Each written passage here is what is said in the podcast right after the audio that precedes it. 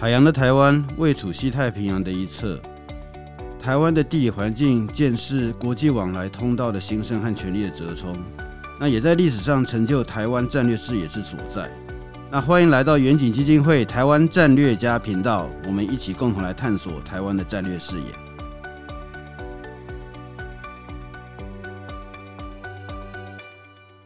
各位听众朋友，大家好哈。今天是远景基金会我们台湾战略家呃今年呃第五集的节目。那今天呢呃非常高兴，我们邀请到两岸政策协会研究员张宇韶老师哈。那我相信各位听众朋友可能也常常会看到张宇韶老师他在政论节目上面发表非常精辟的分析的意见。所以今天呢非常呃荣幸有这个机会啊，张宇韶老师亲自来到现场哈，然后跟呃大家来分享他的一些看法。那今天我们呃要谈论的问题呢是什么呢？就是啊最近呃其实也不是最近啊，大概是过去这一两年啊非常盛行的那有一个总称叫做以美论哈，以美论就是啊怀疑美国，那认为美国做的很多事情呢呃要么就是要在摧毁台湾，或者是呃要把台湾推进这个美中斗争的漩涡哈。啊，要借由把台湾把它给打烂掉，拿来遂行美国对中国围堵的一个目的。好，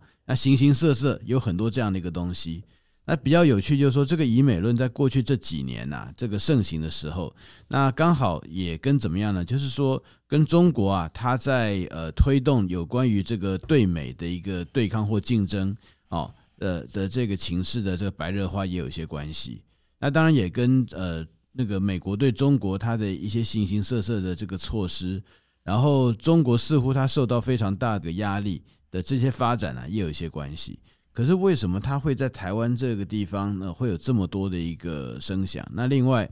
它和这个在中国呃它本身的策略和作为之间的联系是什么？那我们今天啊，请了张宇韶老师来给我们做一个非常详细而且是很精辟的一个见解。好，那我们等等一下就会请张宇韶老师来给我们。呃呃，来进行分析。来，那雨韶你好，哎哎，我们的这个这个赖怡忠执行长，还有各位线上朋友，大家好啊。好，那我们非常谢谢这个宇韶今天来到现场。那我想哈，那雨韶，你对于这个呃现在市面上形形色色各种医美论，你应该是很有感觉。好，那所以说要不要跟我们讲一下你怎么看这个现象的发展以及它的内容大概是什么？对，我先花一点时间介绍一下哈，这以美论的历史脉络。但是先破题啊，什么叫以美论呢？其实就是跟中国国民党啊，他的这个国共关系啊，跟呢他的这个中国政策，如果发生冲撞的时候呢，就叫做以美论。怎么这么说呢？其实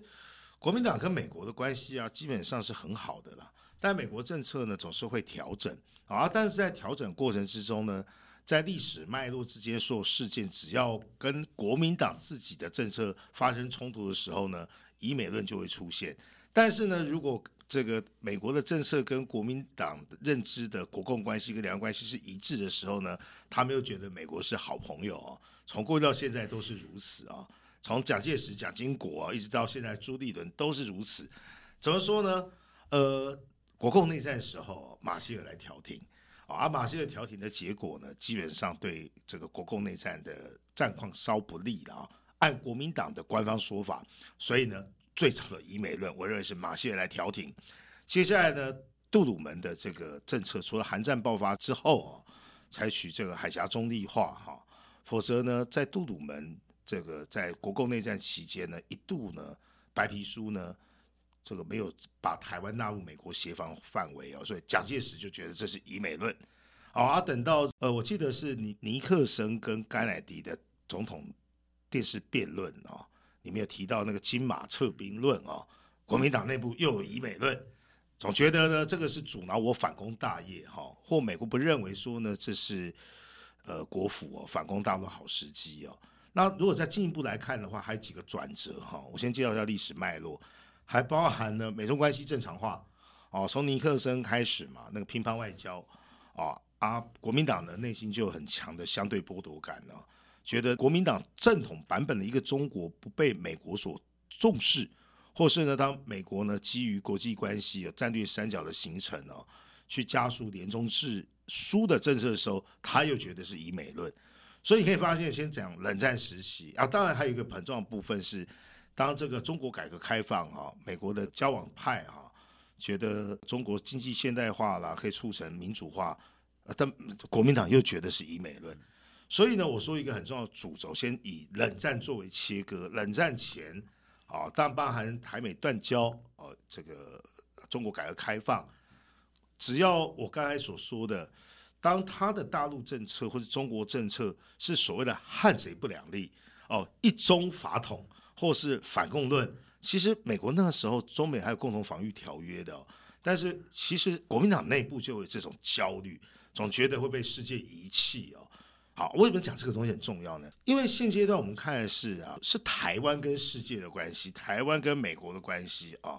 所以国民党现阶段的以美论呢，除了我刚才所说的，他是从他自己政党的背景、这个政党的政策来做出发的啊，不论是我刚才所说的国共的恩怨呐、啊，冷战时期的美中台三边关系，或是战略三角的形成，只要他认为的一中法统。他认为的反攻大陆哈、受挫，这个时候呢，另外一种言论就会出现。但我为什么要强调这个？以美论是国民党内部的政治基因，绝对跟绿营啊，或跟民进党，或是跟多数台湾的民意是无关的嘛。这是国民党他自己的认知。那很有趣的地方是啊，过去是因为一中法统啊，想要反攻中国啦，美国基于自己的政策考量，不想引发第三次世界大战等等哦。阻止了蒋介石相关的作为啊，或者是说呢，美国采取了其他的政策啊，这是冷战时期的背景。但是近期的以美论刚好相反哈，是什么意思呢？呃，国民党不汉贼两立了，国民党也不反攻中国了，呃，国民党亲中嘛。但是呢，全世界的潮流，简单来讲是，我相信在在川普时期，特别是在美中经贸大战之后，彻底改变了美中关系嘛。不仅改变美中关系，也改变了世界对中国的看法哈。现在亲中派的言论虽然还有，拥抱雄风派的观念还有，但是面对一个意图改变现状的政权，我相信美国对台湾之间的态度，台美关系哦，不论是最近《金融时报》传出来蔡英文总统极有可能去这个雷根读书馆等等哦，这都代表的意思是什么？全世界的主流政策跟民意基本上就是声援台湾。啊，或者是民主阵线，或是呢正视台湾的价值，不论是民主价值，或是地缘政治的地位啊，或是供应链的核心哦。那国民党这时候就非常有趣，因为他自己的中国政策发生了变化，他现在认为他的中国政策是亲中国的。我们姑且不论说呢，这个是一百八十度的大转向，冷战时期、两蒋时期，中间李登辉这种时期，一直到国民党这个。变在野党，特别是马英九时期啊，就已经发生一些变化了。你怎么老是觉得全世界都跟你唱反调呢？或是美国就是跟你唱反调呢？而、那个心理因素是因为你自己的政策啊，或者是你自己的政策没有做调整，你有相对剥夺感。我刚才说是冷战时，现在说是后冷战时期，特别是在民将执政时期，世界情势跟国际格局发生很大变化，中国内部也发生大变化，国民党没有。审时度势，还停留在胡锦涛、马英九时期。然后呢，全世界不论是北约啦，或是欧盟国家，或是说印太战略国家，对中国态度有很大的改变了。那这些改变他看不到，结果呢，他就把这个改变视为对自己的不友善。这第一个。第二个是呢，中国也发生很大变化，他却认为中国没有变化，还是可以停留在改革开放初期。所以呢，因为他自己的政策没调整，亦或是他自己的政策基本上跟过去传统政策有很大不同，所以说他就会认为呢，全世界都对他不友善，全世界呢只想声援民进党，或是呢这个现阶段的台美关系的这个正常化，或是呢这个所谓美国的有台政策，通通呢都是美国想要把呢台湾拖入战争，或者是说呢想要毁灭台湾，他们没有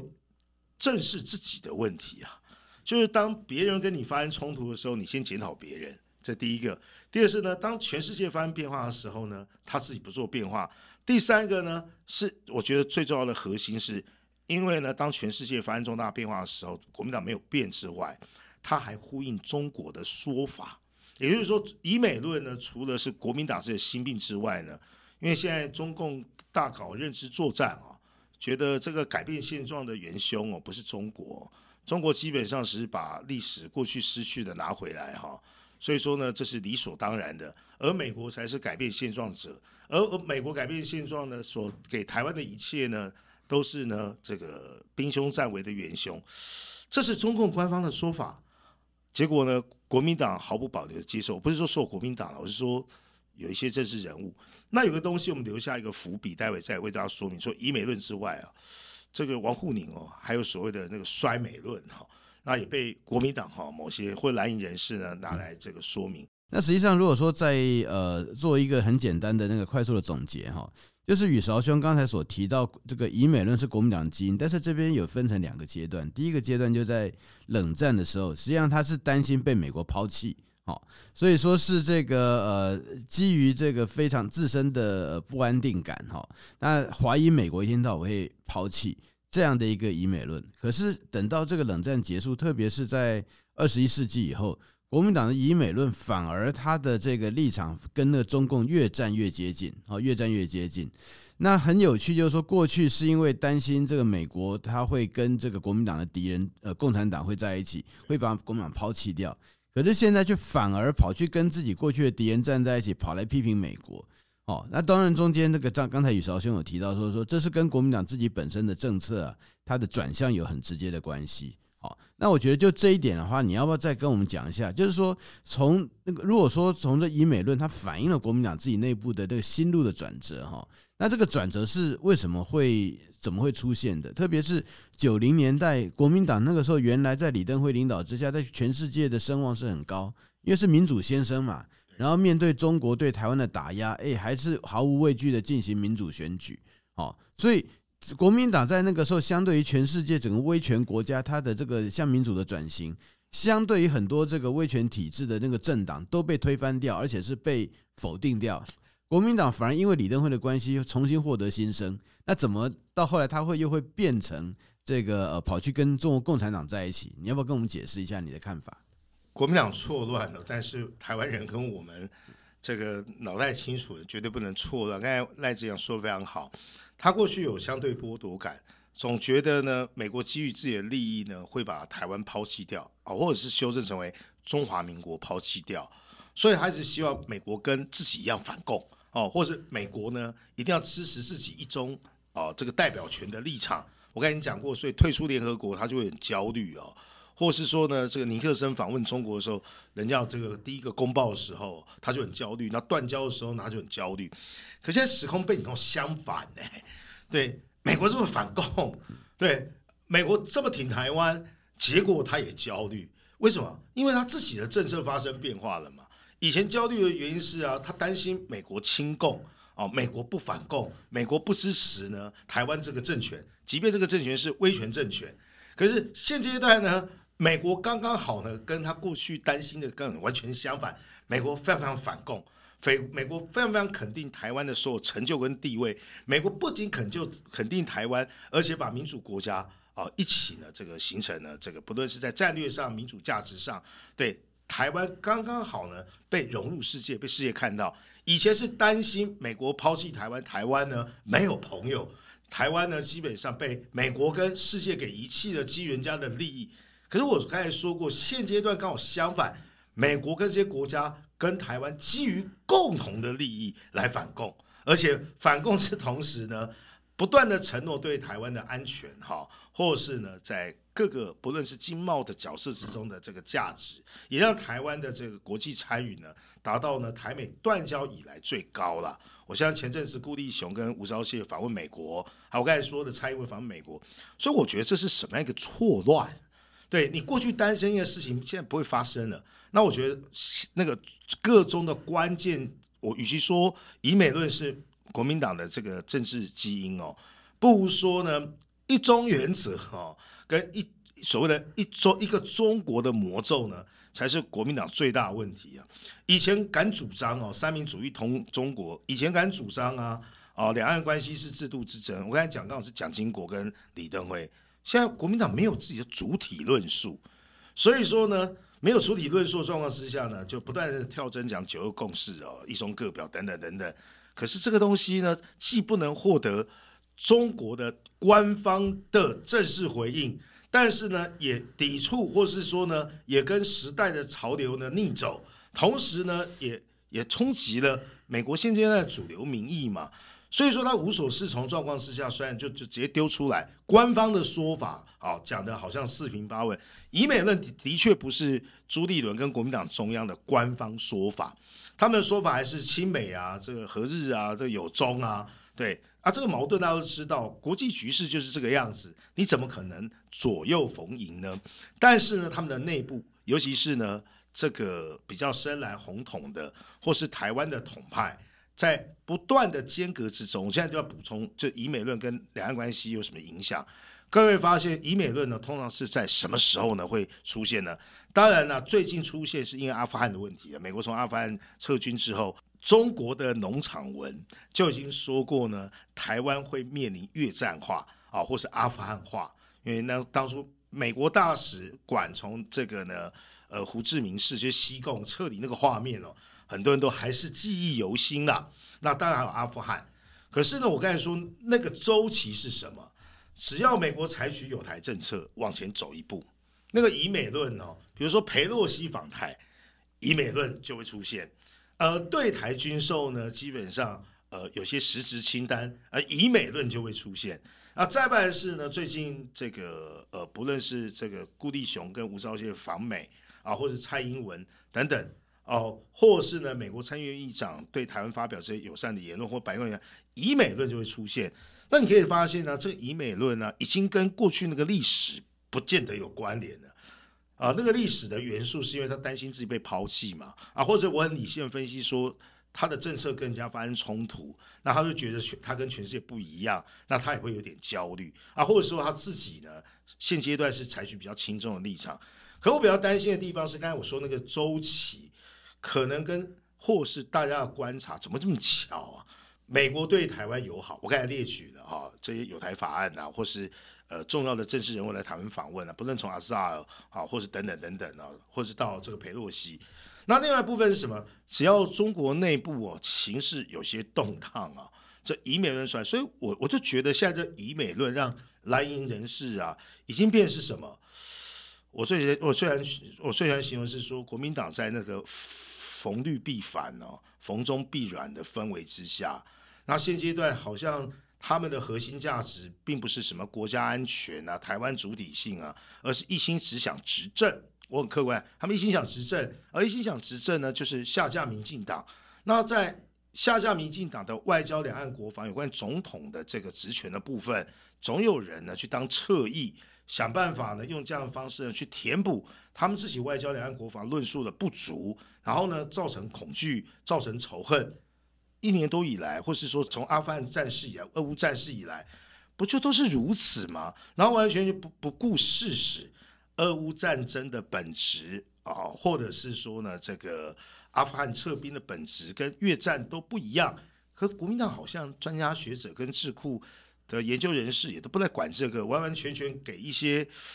呃前立委、呃现任的网红、某些市议员，那、或者是呢市议员当完跑去当立委的这些人哦，去带这样的风向。那我觉得我这一段的结论比较简单的地方是，明明台美关系是往前跨一步的时候，居然出现以美论来抵消这样的做法。或者是为什么当中国呢这个外交战狼外交进退失据的时候，用以美论呢来这个洗脱，或是为中国呢基本上来洗白？所以我觉得这个是属于认知作战，或是老共对台三战的一环。某些媒体人、某些政治人物、某些已经不担任党公职的人物，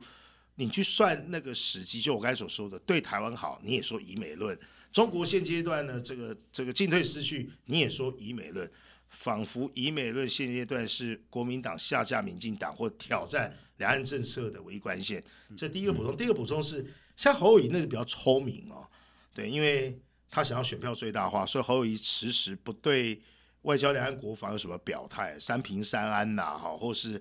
和和做代志而已哦。朱立伦呢，基本上也想左右逢源，但是你可以发现呢。最麻烦的地方是，这些人都不去谴责，呃，没有事实根据的以美论，然后甚至呢享受以美论攻击民进党所带来的政治红利，但我会觉得让人家非常遗憾。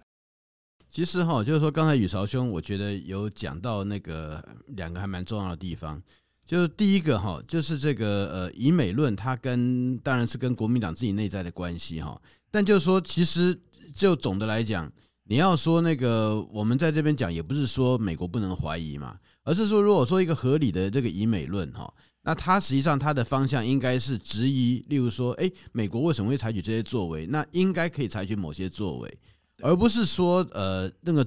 完全是附和中共的那个主张嘛哈，因为毕竟台湾现在面临的这个敌人就是中共，他们对台湾的这个威胁，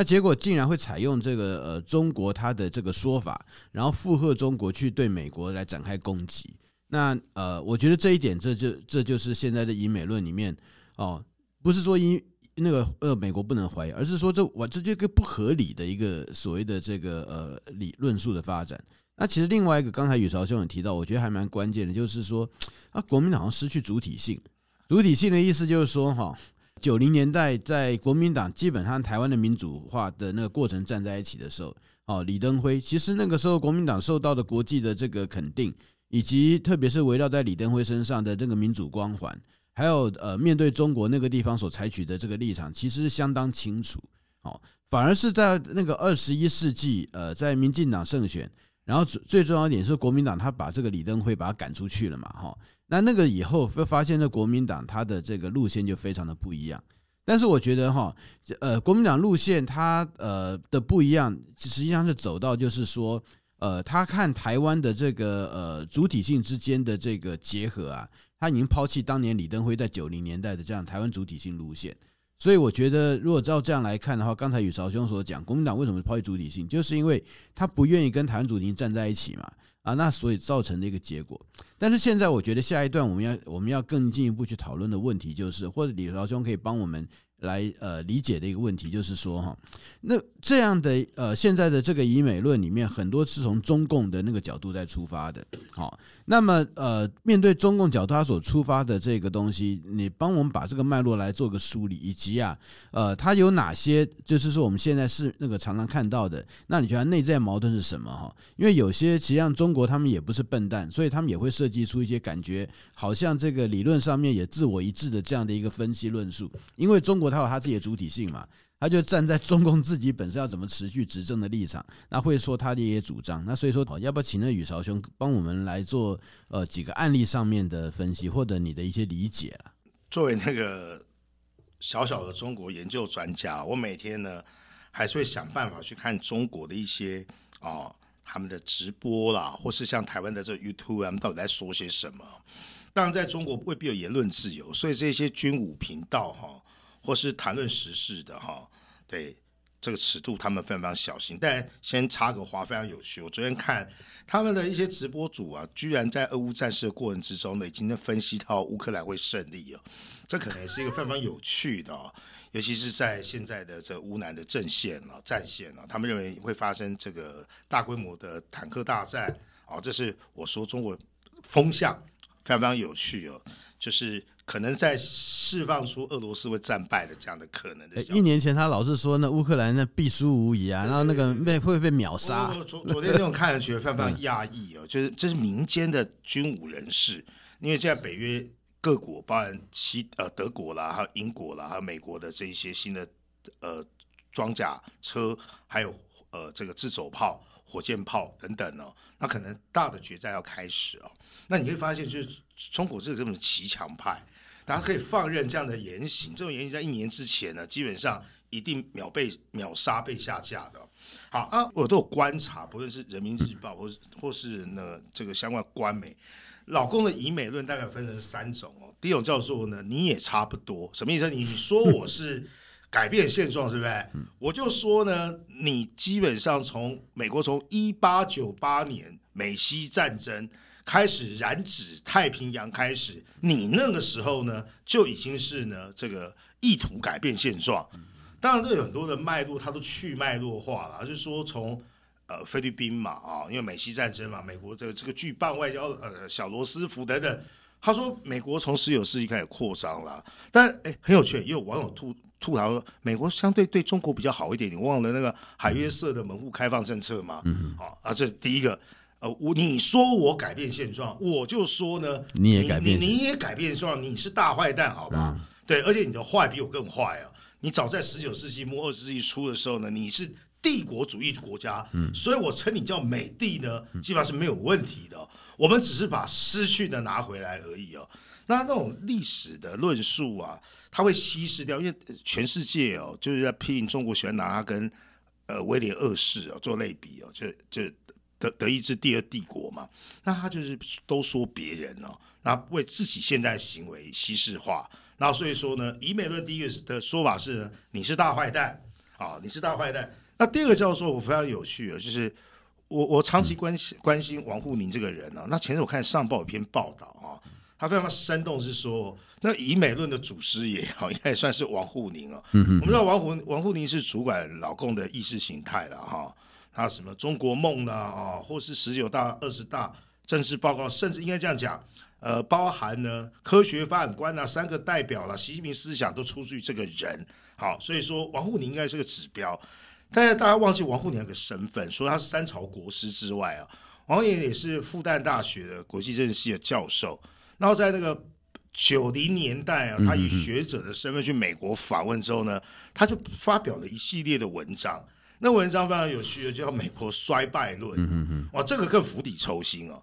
呃，帝国主义那是种行为，啊，就告诉你说呢，他他他很坏，所以美国不不值得信任。呃，不要说我改变现状，美国呢在一百多年前就改变现状了。嗯，所以说呢，使得什么印太战略啊，都成为他的这个这这个痉挛。那王沪宁这个，我觉得这种以美论哦，现在蓝营人士也开始在呼应哦。嗯特别是那么多蓝营人士去见了王沪宁嘛，嗯、那王沪宁呢，应该会去推荐他这一套说法。他的这个说法是很传统的，就是用某某些的经验事实做归纳，你不能否认他。比方说，哎，美国枪支泛滥，美国某某些州的堕胎率很高，美国有这个种族歧视啊，对，美国搞了半天的人权法案呢、啊，基本上都没有太大进步。呃，美国的文明度呢开始下降，自我认同感。这些东西，因为它是用某些经验归纳，他只去过几所大学啦，做了一些访谈，然后也看了一些节目，啊，按这种这种叫我称之为以美论的最高阶段叫衰美论啊，就美国已经衰败了。嗯嗯、那这东西一来一往是带来什么呢？带出哈、啊、中国崛起论嘛，嗯、中国梦嘛。所以说呢，这个东西哈、啊、是更有趣的地方是，它是从制度、价值、文明。的本质彻底的去否定美国，所以我称之以美论的最高阶段。嗯，好啊，你看一个是呢从历史，那一个是从呢这个这个这个衰美，啊，另外夹在两个中间的以美论呢，就是老共最擅长的是以阿富汗还有俄乌战事哦，对啊，刚才我跟你说那个俄乌战事非常非常有趣哦，就等老共这种定性哦发生变化的时候，我很想看。一年多以前哦，嗯、那些唱衰乌克兰哦，或者是啊认为俄罗斯必胜的蓝营人士跟我们的退将们呢，有什么说法？那总的来讲啊，就是说我刚才所说的老共的这种，不论是衰美论啊啊，或者是说呢战争失败论啊，因为他知道美国内部啊，在智库界跟学术界对美国的外交政策有两种检讨，自由主义派会认为越南化，你打仗会输，会死人啊。啊，另外一个是鹰派会说这个税金政策啊，就是慕尼黑化，嗯、哦，他会在这个缝里面哦，想办法去找一些哈、哦，应该我不好意思说那个叫左胶，左胶是我们台湾这个语言啊，像前阵子的那个 Sputnik，就是那个蔡正元所说的美国那个记者，嗯、他就是有点左倾的，民主党基本上也有一些左的成分，就是社会主义的成分嘛，他会想办法。啊，老共是哪个部门一定会做这个事情呢？他的外联办，他外联办就是专门跟全世界呢左派、呃社会主义政党，还有民主国家共产党做这样的联系啊。对台湾呢不需要外联办，对台湾叫外联办的话，他们发现立场上错误。你把台湾当国家，哎哎啊，因为宋涛是外联办出身的嘛，嗯啊，就让宋涛来负责这样的角色。所以说呢，这个有异曲同工之妙，在全世界，他们也透过外联办去宣传以美论。嗯啊，美国很坏啊，比如说日本的左派，这个赖赖执行长就很清楚。过去针对美日安保了哈，或是说呢，那美国的这个航空母舰啊，有核子动力级要不停的横须贺的，或者美国的这个琉球的这个基地要撤军，背后当然还是有日本的左派社会主义的政党。嗯，那谁去跟他们沟通做联络的？哦，当然他美日本有自己的想法，但是老共一定会做这样的国际统战。那我最后要说的地方是，这刚好是两条腿走路，国台办对台湾。啊，你会发现国台办政党局，还有国台办现在主任是外联办出身的，他一定会想办法把以美论以国台办的立场，他们最新的包装叫什么？以美论是间歇性的，叫和平交流论哦。对，这个和平跟以美论交互交叉掩护的，就是和平交。哎，美国坏死了，把台湾拖上战争，所以说呢，中国主张和平。哦，国共呢主张呢，两岸呢应该要和平，所以你最近会发现那个台大前教授要出来选，然后另外一个这个前部长也要出来选，那他们的论述怎么跟我观察到的北京的这些说法是一样的呢？所以为什么要补充这个？是说除了老共版的以美论有哪些的版本？第二部分是说呢，以美论当然是呃一个战术啦。但是要搭配的是啊，今年的中国对台政策。而是中国今年对对台政策，如果以两会来看的话，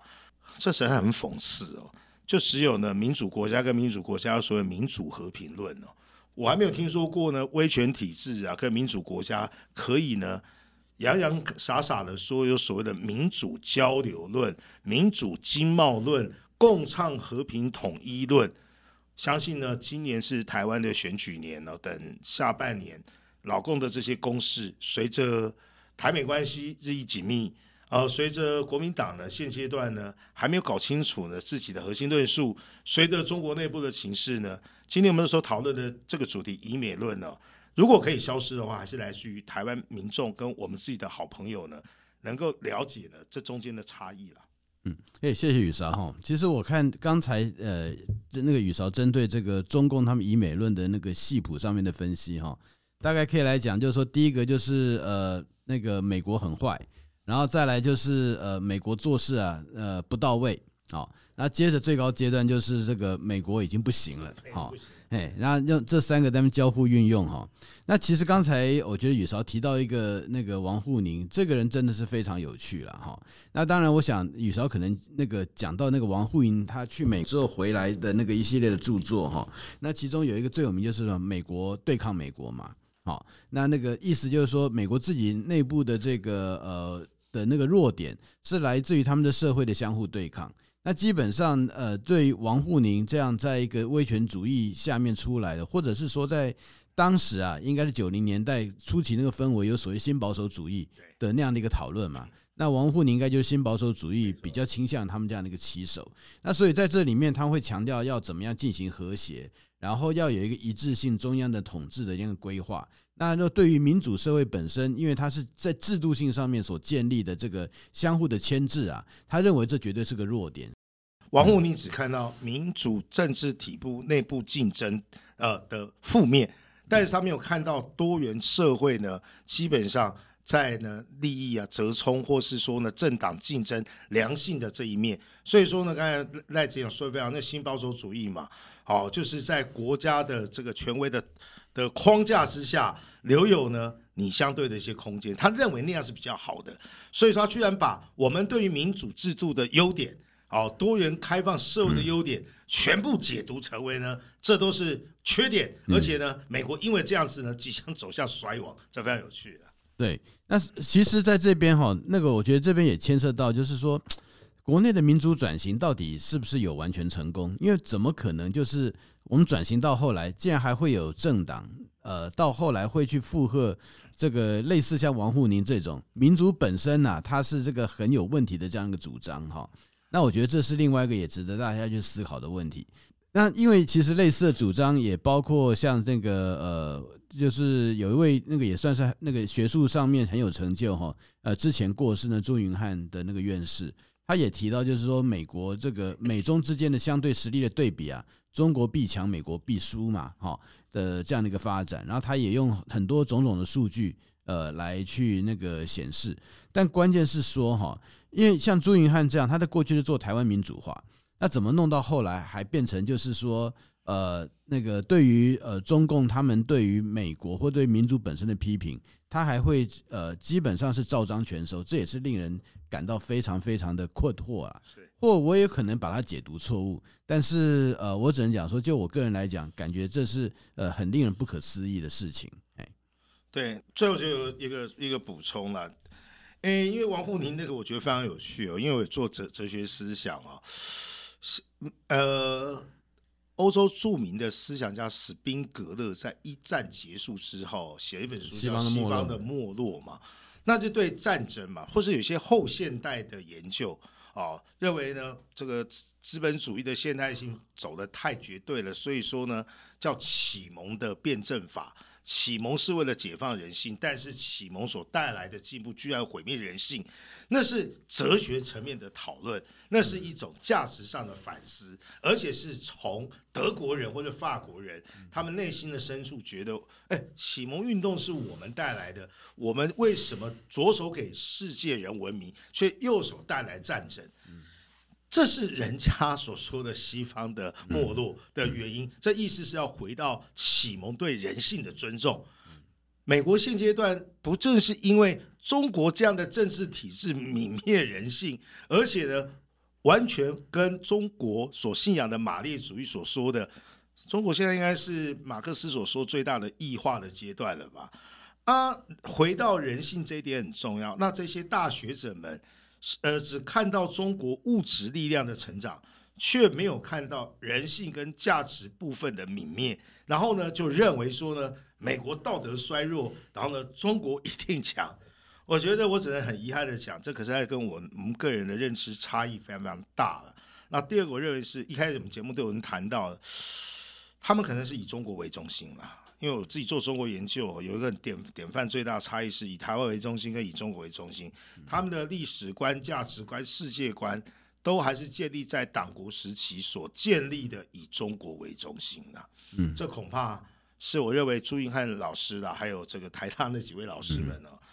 呃，内心最大一些的一些问题了。对，没错。其实弄到后来，那个那也就变成说，往往分析它一个基点在哪边哈。那这是你那个进行所有的去理解这个世界，呃，最根本的源头。那一旦失去了这个基点，特别是例如说以台湾来讲，我们如果说不以台湾为中心的话，我们很容易就会呃随波逐流，然后会被别人带着走了。好，那我想那个刚才呃宇韶也提到这个中共哈，我觉得。这个中共现在的这个问题啊，不管是说他呃，我们因为我们从以美论谈到现在，其实弄到后来呃，除了讲到国原来国民党他的这个对以美的这个基因，它的中间的变化之外，那老共他的这个种种，我们是觉得说是非常呃自我矛盾，但是却一系列会持续提出来哈的这样这些的这个主张的这个问题啊，实际上是需要呃，也不需要太精深的理论。哦，因为他的自我矛盾实际上相当的明显，但是呢，最重要一点是说，呃，要对这个历史过程哈，要有一些稍微的这个了解，这样我们就有办法，就是比较过去，比较过去就会知道他现在的说法的问题是在哪边嘛，哈。那最后我想，呃，今天非常感谢呃宇韶老师给我们的分析哈。那我想跟最后跟大家分享一下，就是因为讲到这个老共的这个问题哈。呃，特别是这个以美论后面所呃承继的很多，他在呃马列号称马列主义，但实际上很多的做法跟马列主义的那背道而驰的这个发展。日前我是读了一本这个日本的那个就是研究中共的那学者石川真浩哈伊西卡瓦，他那个有关于中共的这个建党一百年好的那个呃一个整体的分析，他那边有提到，他就说共产中国共产党的基因啊，实际上不是马列。而是啊，这个苏联时期的共产国际，没错，哦，是用这个共产国际，史达林他所建设出来这个东西，他来规划整个那中国共产党它的那个发展的过程。